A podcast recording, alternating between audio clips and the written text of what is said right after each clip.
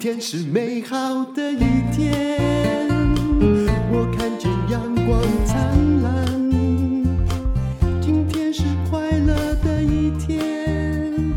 早上起床。欢迎收听人生实用商学院。今天我们来讲日本。那要讲日本的什么呢？当我们一起活到一百岁，高龄社会到底怎么样理财投资？日本应该就是我们的借鉴吧。我们请到了这位，他在日本待了很多很多年。嗯，你等一下听到的是标准国语，但是他的名字叫福泽桥。你好。嗨，呃，丹如好，然后各位听众大家好。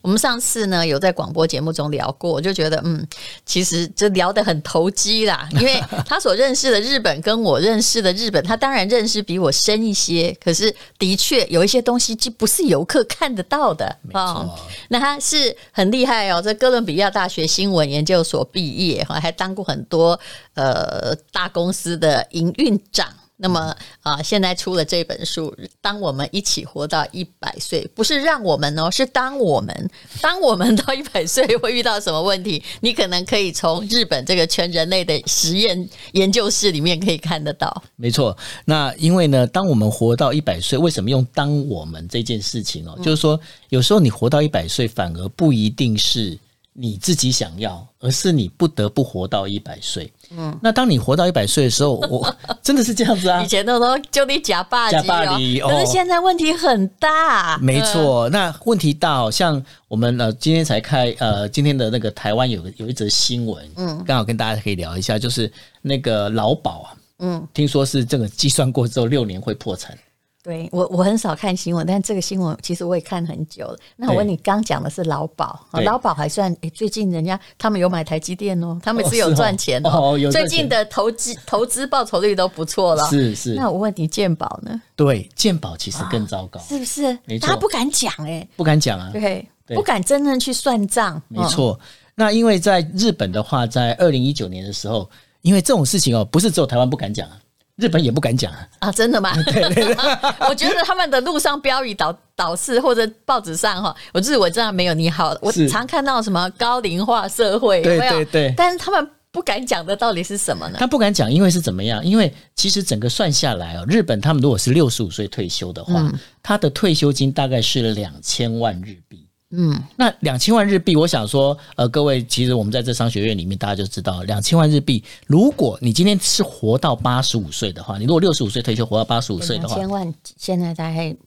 五百而已，五百而已哦。嗯那你要算一算，你每天的生活费，再加上呃，从今年开始的关键字叫通膨，就都他们有国民年金不是吗？对啊然后国民年年金一直被我们羡慕，因为以前我们曾经看到一大堆日本老人动不动就去北欧啊、澳大利亚、没错去采购啊，也来台湾啊。对可是听说国民年金的平均数值实在没有我们想象中多。没有那么多，没有那么多的原因是在哪里？哪里因为日本它是一个倒三角形的那个所谓的人口结构，嗯，也就是说，当我们是羡慕那个国民年金那么多的是原因是什么？因为这一群我们在讲的战后婴儿潮的这群人努力工作，把那个年金挤出来，嗯，那上一辈他们挤出来的钱已经被上一辈花光了，是那然后到他们这一辈准备要花钱嗯的因时为候，因为他们人口老化，我那边看那个死亡交叉点是一九九六年，那我们是二零一五，就是早二十年嘛，没错所以他们现在六十几岁这一代，好，已经在退休这一代，就等于我们现在四十岁这一代，没错嗯没错大概就这个算对法。那对不对所以这个为什么在出这本书要让大家要很警觉性的原因在这里，就其是实说你这个书，我说真的，其实是个恐怖。恐怖恐怖小说。理性的恐怖小说，对，因为其实这个要讲一个题外话，当时那个呃，就是出版社要我命名的时候啊，我说其实这本是预言书、欸，不是这叫见往知来书，而且那个网是别的国家， 对，没错。那然后呢，我们刚刚回到刚刚那个话题里头啊，那因为现在的这一群就是我们讲战后婴儿潮，他们正准备要享受享受年金的时候，发现一件事情，嗯，给钱的人越来越少了。是是，对而且呃国家的负债，国家有努力在养你们，但是他的负债也越来越高。其实有关于国民年金，我不知道我的数字正不正确。他们说你真的不要以为日本国民年金很高，它的那个总平均呢 average，我不知道它这个 average 是怎么算的，是算有跟啊没有还是怎样？他说六万呐、日币一个月，一个月真是差不差不多差不多真的吗？真的，而且我以为他是算法有问题，没有没有算法完全没错，这就是问一个题月，是哎呦我的妈呀，真的真的是。嗯而且重点在哪里？重点是他们一算万，五哦，而且他们嗯台币他们在算这基数是怎么算的？啊嗯他算你是平均可以活到八十五岁。哎嘿，好然，后问呢题出来喽，因为现在我们到这个现在的这个等于说六十几岁这一群人，他们不只可以活到八十五岁，他们可能是可以活到一百岁。而且日本平均啊，没如果你没什么事哈、m i c h a e l 掐龙丢，大 概大家活到八十几都没问题都。没问题。嗯那当今天把这个基这个时间点往后拉之后，大家发现一件事情，就是这个一百八十五到一百这一个时间呢、啊，变成是一个空窗期。摸省里皮，哇，那可是那个现在六十岁的父母们都已经进入八十到八十五到没一错百，那没想到说本来是那个人口数有没有前面的高龄者变成要圣诞树的尖尖，是又今晚好够这短路哎，嘿嗯，而且有丁桃几短路啊，一卡就谁，就是变成是是要树大招风，然后根不稳。那他们现在怎么办？那我现们在没有看到的日本到底他们怎么在应应这个状况？所以呢，他们现在大概有有几个，就是在呃，这个前首相安倍的时候，曾经已经提过一个、一个想法哦，不要退休了啦，你就做到死。你就做到死啊。其实我觉得以日本人民族性，他也愿意。其实没你错看一个家庭主妇，就算都没有出去工作，她在家也都做到死，有没有？没错，你真的没有看到，极少看到一个人坐在那里哈，这个哎哎、调卡人退休，丢丢不 多，真的不多哈。没错。那因为是这样的一个关系里头，变成是安倍他就提出来叫做“人生一百年计划”。嗯，那人生一百年计划里面就是说，哎，那是不是我们开始要开始鼓励？鼓励就是说，你不要做到，你就是把它做到死，你不要提前退休。那不要提前退休当中有一个很重要的关键，过去哦，过去日本他们要求的是你要有忠诚度，对，对你对公司一定要有全力的支持、向心力。所以是为什么他们现在开始开放所谓的副业兼差？嗯，就是这么出来的。以前是非常抵抗，就非常是抵抗所有的人只要有一点兼差被报告，你可能就完蛋了。那个比劈腿还严重。哦， 这好像武士道精神还在那儿蔓延。哦没错，嗯那因为是这样的关系，所以说他们开始鼓励，就是说你是可以兼差的。嗯，那可以兼差之后呢，他们就开始发展出不一样的一些模式，包括了有一些人呢，他开始重新再回到学校去进修。嗯，去进修之后，他自己出来创业，他想说没关系，反正我这一笔钱，我把它等于说我这个退休金，我干脆把它拿起来，我另外再投资，再开公司。嗯，或者干脆我去买间房子，然后我可以来收租。嗯类似像这样的方式，他们就开始用这个方式，变成是你已经没有所谓退休，他们已经在讲说未来啊，在就日是本的就是话，退休，但是钱要有啦。现在他们终于有这个观念，以前以我前没有，我相信那个六十岁 的哈，我们看了很多嘛对，他就是觉得说我放给政府养啊，啊。几乎也给他起后对后啊，啊，啊，不过基本五届五期或者都是基本已经被宰回啊，他没们错退休的早，但是他们这几十年来本来都是好过的啦。对，嗯，那现在六十几岁这一群人其实是非常不好过，嗯，那非常不好过的一个状况之下，他们就开始要开始想说。如何去产生这个副业？嗯那甚至呢，现在哈、在日本的话，这个副业产生有很多很多不同的方式。他以前就是说，如果你连年金，你可能不能有其他收入，不然年金就不给你，对不对？现在已经都取消了。现在，所以你看那个京都，我记得大概十几年前开始，那个那个开计程车的偶一上，就都八九十岁没，错就是连我。我行李不好给他提，你知道 给，他阿公给他挑锅，给他给他对我都自己下流自己拿，因为我觉得我应该比他勇壮。 对、呃对，那然后因为是这样的一个关系哦，所以说大家就发现，哎，那老人进入整个职场的这个，会变得就是说，好像老人要做到死做到老，嗯，那这个问题其实就回到了。我们在整个人生蓝图的规划上面，我们过去我们在讲说，说我们二十几，我们到二十几岁，我们是在求学阶段，然后我们接下来到六十五岁这一段时间，我们是在社会进入社会新鲜人的阶段，然后接下来六十五到八十五岁，我们是退休阶段，这样的一个蓝图已经完全被打破。是对，那被打破之后，变成是，就说把人生如果用一百年来思考的话，那是不是在五十岁的时候，你要中间要截断？也就是说，你把原本你应该到六十五岁你要发展的，你要把它压缩到五十岁里面完成。嗯，对。那五十岁之后，你要进入你所谓的人生下半场。我也可以这样说，我如果觉得不管是哪个民族，如果你五十岁之前人生那个底呀、对还没有，就是未来可能呃，万一怎么样，那个需要的钱财或保证还没有的话，其实后来很难，因为你的人生坡道变短了，而且你损失不起了。没错，嗯你的那个你的整个人生里面，你会发现，当你今天你到五十岁，你没有去思考后面的这一整段的话，你就会发现一件事情：你被狼谋狼，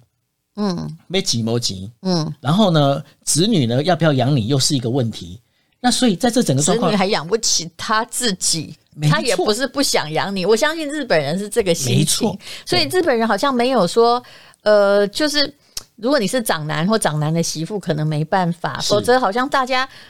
就是如果是在乡下哈，一毕业都跑得好远 哦，尽量能够不要回来，留在家不乡想的人不会有想点跟没，爸妈 住，对不对？错留在家乡那个有点倒霉啊，对对嗯对，那因为是这样的关系，然后整个我们就发现这整个图，而且万一如果你是男的更惨，啊，为什么呢？因为老婆会讲说啊，我都已经帮你这个带孩子，就是小孩这整个我已经弄到了，已经是六十五岁了，嗯，我要退休了，他就是把他家庭主妇也视为他人生一个 career，对然后我也有退休的时候没，错然后我也忍耐你这个老高，也忍耐很久了，对哦对不对？对哎、哦真的哎，而且你你有时候很难那个去想象日本熟年离婚到底有多少？为什么？你这这些太太也没有谋生能力哈，是也没有别的嗜好啊，就是在家里做东西，可她毅然决然的撤就撤，哎、不过这个部分可能可以跟那个淡如好好请教、嗯啊，因为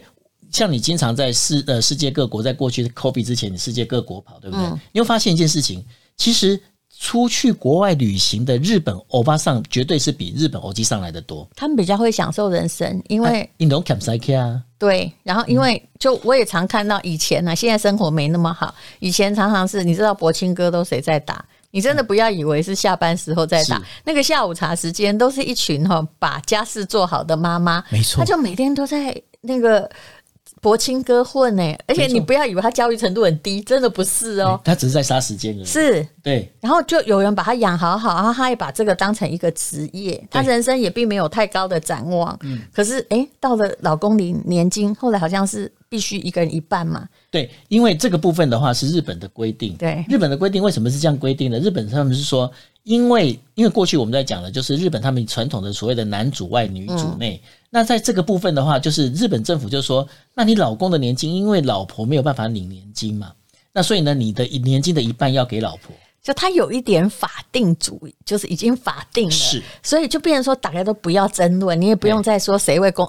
国谁为家庭贡献多或少。嗯但是这个规定也造成了，我相信日本也有说过，就是造成他们的熟年离婚率非常高，拉高啊大家就等到了你退休有年金的那一天，我也不需要再看你脸色，不需要再等你的薪水的对啊时候，反正我有一半哦，然后就直接叫国家裁定，哎、咱讲几波安呢？没有错拜，那嗯就拜，那就就就就再见了哈。你真的在日本的时候看的很多吗？看了很多因为而在且呢日本那么多年，尤其是在当中哦，当中有一个非常重要一点哦，所以说，那这一些老公哦，他们真的是这些男生，我就在讲，我现在经常跟我旁边的一些男性朋友啊，我跟他们讲说，你们这个生活技能、生活技巧哦，你要自己要有，要有，对至少你一个人生活，你知道怎么养活你自己啊。对这件事，可以跟我爸讲，嗯，他也很难。 对，那然后因为是这样的关系，那日本呢有很多，因为像你看哦，这一些、哦我们在讲的就是这一些呃上班族啊哈、他退休之后，因为他可能他从二十岁进到公司，一直到六十五岁退休，他的所有的人际关系全都是跟工作有关。对那当你一离开的时候，我们就在讲说所谓的人走茶凉啊。对，那你今天人走之后呢，你说这个人际关系已经没有必要再跟你维系了，其实那个真的很落寞，真就的是很多人其实，在公司里面，你看半泽直树那公司好大哦，嘿大家都要看他脸色，其实狐假虎威。没错当你失去那个公司的光环之后，然后想要用动用以前的人脉，你就会发现说，哎呦，怎么大家这么现实啊？对哎可这就是事实啊，这是事实啊。嗯因为在公司里面，我们讲的就是一个利害关系嘛。嗯，那因为是这样的关系，你就发现这个落寞的情绪啊，会让他觉得非常的忧郁。嗯，那非常忧郁之后，他就会选择怎么样？他选择说啊，我可能就是被整个社会认为我已经是没有用的人了。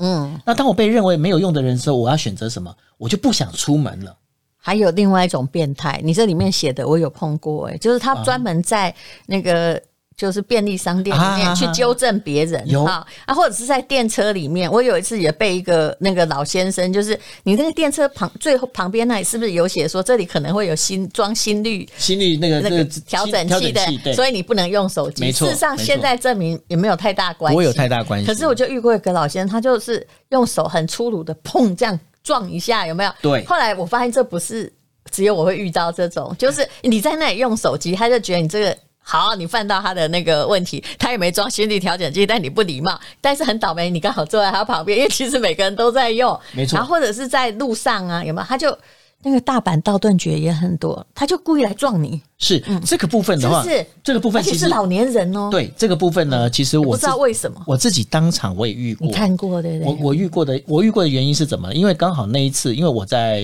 我那时候在日本，嗯那我是属于华氏特派，嗯，那但是呢，当时的话，另外一个中式特派，我们在讲拱邦华，嗯，那拱邦华呢，我们两个就是走在新宿的这个，我你们在们讲两个都很有名啊，对，还我们我们走在新宿的路上的时候，哦那然后呢，就是前面哦，就是一个欧基上走过嗯来，欧基上是整个就是用那个肩膀撞宫邦华。嗯，那宫邦华看一下，那个她如果是日本女生的话，她她就啊，我没那赛，对对ごめんなさ对い，对，因为他们会被纵容，哎，我们对我们会先想到是自己对错，，然后嗯宫邦华是怎样嗯，被撞了之后，反手把她手抓回来。那你 stay 呢？就是说你到底在搞什么鬼？把那个欧基上吓得半死 我我在那要给边看他到拍手， 对我那时候看到我就当场大笑，我想说你真的是吓到人家我机上了，他其实只是，而且他不来撞你，你看他就对是他不会撞我啊他就是你知道，他就是靠那个蹦一下吃你一下豆腐嘛， 对，他我是我一知下道动那种感觉，而且他觉得说，嗯你看我就是男人，你女人就是要对让对我对就是这样子对，所以这种东西 其实在日本很常看到，嗯，那很常看到，那然后这一些日本，我必须讲哦，就是说这些日本，尤其是老男人，这偶机上啊，嗯，他们最大的问题是怎么样？因为呢，他们最大的问题就在于呢，他本身其实没有一个所谓的成 就感，没出口，没有然后出口他只要离开公司，他就觉得没生路。所以你看，只有所有的日剧，那么台湾怎么拍得出日本职场剧？拍不出来啊！没错嗯日本那个医生很怕离开医院，有没有？我们这里不怕啊。 呃我们这边离天空很广阔，银行的职员很怕离开银行，我感觉跟我家嘛猛猛加嘿对哎呀。但是因为日本它整个体系体系对是非常的丰富，然后你只要一被砍砍就掉，然后公司的命令放你到外岛，你也得去，你没有别的嗯你生没有什路。么，你没有什么选择嘛。但是这当中其实呢，这也就是日本他们现在呢，我们在讲说年轻世代啊，嗯，他们开始在重新思考一件事情，嗯，我到底是不是真的要对公司那么忠诚？是。那我到底是不是应该做这些事情？我相信他慢慢的在转变啊，但是对说真的，他们因为以前哈，你不要看日本多鼓励年轻人或什么，其实哈，年轻人创业或只要家里没有钱，太困难啦。没错他连哎、我们这里是青年创业贷款还贷得到，对不对是？啊不，好一点，我们也可以去夜市哈，对他们连夜市都没有哦，没错我们还可以从夜市发迹，但是网络有提供一些机会啦。没错，那因为是这样的一个关系里头啊，那不过呢，现在开始也有些企业哦，因为我们在讲说 COVID nineteen 之后嗯啊，开始就重也重新思考，就是说我跟员工之间的关系。嗯，所以像呃雅虎在呃应该是说前天，嗯，他就宣布哦，他未来呢公司的这个实际的上班人数只要保持所有员工的一成。啊，Oh my god！ 对，他说你们都全部可以散到散到就是其他的，就说你要你要住哪里都没有关系你知，道而什么叫停滞性通膨？就是这样，失业率没有增，就失业率不断增高，但是物价也在增高。对，嗯，没错，哦，它就是，哎、其实慢慢的你就不用来了，对你因就不为用来很多东西，假设今天你是会计或什么，如果有个机械手背，或者是啊、有一个电脑系统取代你，嗯，一个就可以以做以前三个人的工作，你有边来啊？没错，而且重点呢、哦我想说这个可能要讲一下日本的公司制度哦。嗯，大家会想说，哎呀，那那个雅虎这样感觉真的是非常贴心啊，非常亲民啊。没有，我我已经看到危机了、哎 没错，但是而且呢，他会这样做，其实还有一个非常大的一个重点。嗯，雅雅虎毕竟是一个呃，就是大概有几千人的那个算是一个大企业哦。日本的企业是这样子，日本企业是说，你今天你员工上班，嗯，你今天可能住在东京都，你或者是你是在住在郊区里面，嗯，你上班你是可以申请所谓的通勤啊，对，其实这个费用我相信也是非常高。也是公司的一个很大的负担。当然，它可以报税，可是如果它是个没有盈利的公司，它就完蛋。如果它可以盈利，哈，那就 OK。所以这个问题就是在在经济或公司状况不好的时候，那个通勤费、住宿费各种问题都都别扛。没哎，错，那然后大家可以想一下，当公司啊，今天告诉你说，哎你呃知道我可以住在青梅 吗？然后来来那个 Sony 上班，在新宿，没错这样你知道多少钱吗？哎、黑青梅两个小时的车程呢，对，他就如果可是你你要帮我付钱呢、对而你要且帮如我果我付现钱在五五十岁，你可能帮我已经付很多，所以他们以前的有的都买的很远，没因为错反正公司会付钱。是，嗯那因为是这样的关系，那所以公司其实大家会想，表面上好像公司在因应所谓的我们在讲的就是呃，就是 work from home 啊这些东西，其实公司都在省这一些所有的费用。其实你以后哈，如果都在家里工作哈，真的不要觉得太高兴，那要看你有没有在家里工作又被公司觉得你重要的本领，否则他以后哈连那个裁员哈的人都不用派，直接告诉你说 you are fired，的用对电脑通知你。对，那你就你就整个就因为你在家里工作，你可能所有东西你都他根本就不用去使用，这不用去准备，嗯所以你就整个就拜拜了。好，其实我们这这个日本哈、它有一个白皮书哦，他说呢，它是超过二六十五岁的高龄人口突破三千五百万人，它其实总共真住在里面的可能不到一亿两千到，那就是满街都是老人。可是我们多久会到达这种状况呢？我们请福泽桥先生算你一说算。台湾吗？对，我可以告诉你二十年嘛，就差不多，哎，对不起，我不能笑，因为那时候我也是制造， 我们也是制造负担的老人。不会，我觉得我们还是会很有产是能。可是有时候我就说，现在年轻人真的怎么活得下去？难道他们要像以前有一部戏叫《游山解考》一样，等、啊等我们哈都就是变成也没有办法在工作，对然后又一直在消耗啊，过西北料洗是不是要把我们丢到深丢到山深去山给那里熊面去吃？对对我很对怕这一幕会真正在现实世界重那演。叫 stay by 亚妈，就是把那个把那个奶奶爷爷呢全部丢过去的这一座山这样子。是，哎、你写的这个例子哈，这个本节目我们会讨论好几集，但是。呃，因为毕竟日本是全人类的那个高龄实验场了。你讲的这个七十三岁的伯根伊，你把它念一下，就让大家就说，其实今天也只是要告诉各位，你一定要有斜杠的功能，不能只是在公司的职位，职位不是代表你的，就是不是你的才能啊。是，对这个例好子，，那我们再聊一下哦，就是有一个今年七十三岁的伯根伊哦，然后呢，他是在台风来袭的时候呢，他必须要顶着狂风骤雨，然后呢，在整个就是呃，在建筑工地里面哦，他要做什么？他要做指挥。他指挥卡车这样进进出出哦，那然后虽然他身上穿着雨衣，但是因为哦风雨实在太大，他全身都湿透，挥汗如雨。然后别看伯根伊哦，他是一个工地警卫，他年轻的时候他还曾经是出版社的编辑，对，你这个给文青很大打击，你继续念。然后呢，他还他所企划过的书籍哦，超过三百本以上，那其中有九十六本的销售额是超过十万册，十万册耶。那然后呢，他可以说是呃出版界里面非常响叮当的人物。他在讲哦，他说我最风光的时候啊，我手上还可以自由运用的交际费，一年超过一千万日元， 而且可以去银座没错，听那个音题谚语。是嗯，那因为他自己呢，后来他有出了一本书，叫做《交通管管制员的日记》哦。然后呢，他在这书中他就讲了、哦，他说他有个坏习惯，就是他喜欢赌博。啊嗯哈，对，那因为他喜欢赌博，然后他又投那投资啊，包括一些进行一些投资， 我告诉你结果都投资错了。不是我的判断很简单，只要你喜欢赌博，你投资怎么可能会成功呢？没，错，因为你也是没票嘛。丢啊，对啊你喜欢那个冲动嘛？没错，那然后呢？他后来呢，就因为身上没钱了，嗯，那没钱，那然后这个又从那个出版社出来之后呢，他为了要讨生活啊，他但但是他又怕被邻居发现，嗯，那这样怎么办呢？他就每天要通勤一个多小时，嗯，到工地去。那然后呢？虽然他说他自己是一个日本社会最底层的人哦，那他会觉得说：“哎呦，还好歹我还有一份稳定的工作。对，但如果年纪更大呢？”对对不对？那当他年纪更大的话，其实他整个状况其实就会对变得更糟我。们看日本就觉得好像每个人都会入岛都会被政府救，哦对，但是我看没有真的就是真的我们这里搞不好还可以申请社会救助，说拍谁我去卖给我抖啊，没错自己跑去警察局说我现在没办法了对，你可不可以安置我？可是是日本真的不行嘛？完全不行，因为